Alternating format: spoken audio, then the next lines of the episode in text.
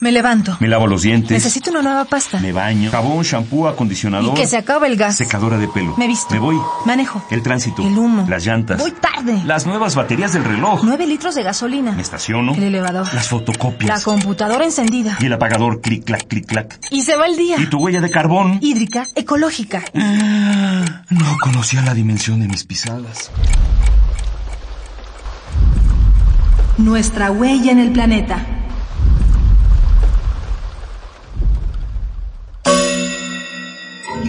Residuos. En un mar de basura. Mejor quítale las pilas.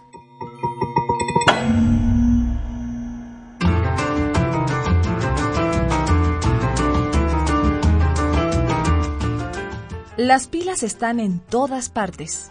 Dentro de un tren de juguete o un teléfono celular, en cámaras, relojes, dentro de marcapasos que mantiene latiendo un corazón. Literalmente en todas partes. Cada año se venden 70 mil millones de pilas alrededor del mundo. Pero su producción y consumo genera toneladas de residuos, algunos de ellos no muy gratos para nuestra salud. En México, la mayor parte de las pilas no contienen materiales como mercurio, cadmio, plomo o bien estos metales se encuentran en cantidades por debajo de lo que establecen las normas mexicanas. Sin embargo, aún es necesario realizar estudios de química ambiental para conocer qué ocurre si las pilas se oxidan y su contenido interactúa con la materia orgánica de los rellenos sanitarios. Por ello, es importante no revolver las pilas con otros residuos y depositarlas en contenedores adecuados.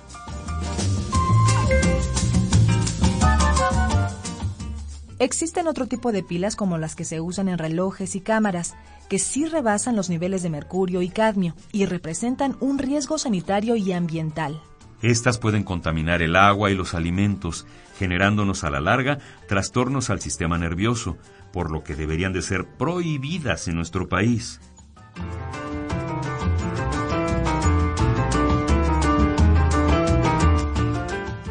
Se calcula que al menos el 40% de todas las pilas que usamos en México provienen del mercado informal, es decir, compramos pilas piratas. Estas pilas apócrifas tienen hasta 300 partes por millón de materiales contaminantes, muy por arriba de lo que permite la norma oficial para las baterías alcalinas, además de tener abolladuras y defectos de fábrica.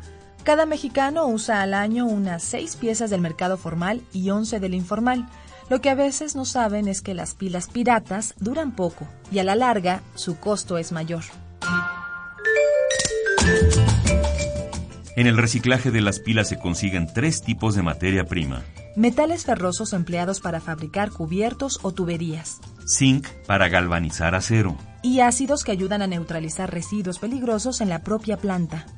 En cualquier caso, siempre es mejor elegir pilas recargables, ya que sustituyen hasta 300 desechables. Y aunque también contienen sustancias tóxicas, son más económicas y su recolección y reciclaje eficiente reducen en gran cantidad el volumen de residuos que generan las pilas desechables.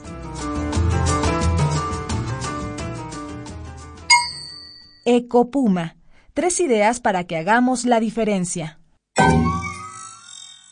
Cambia las pilas de todos tus aparatos por pilas recargables.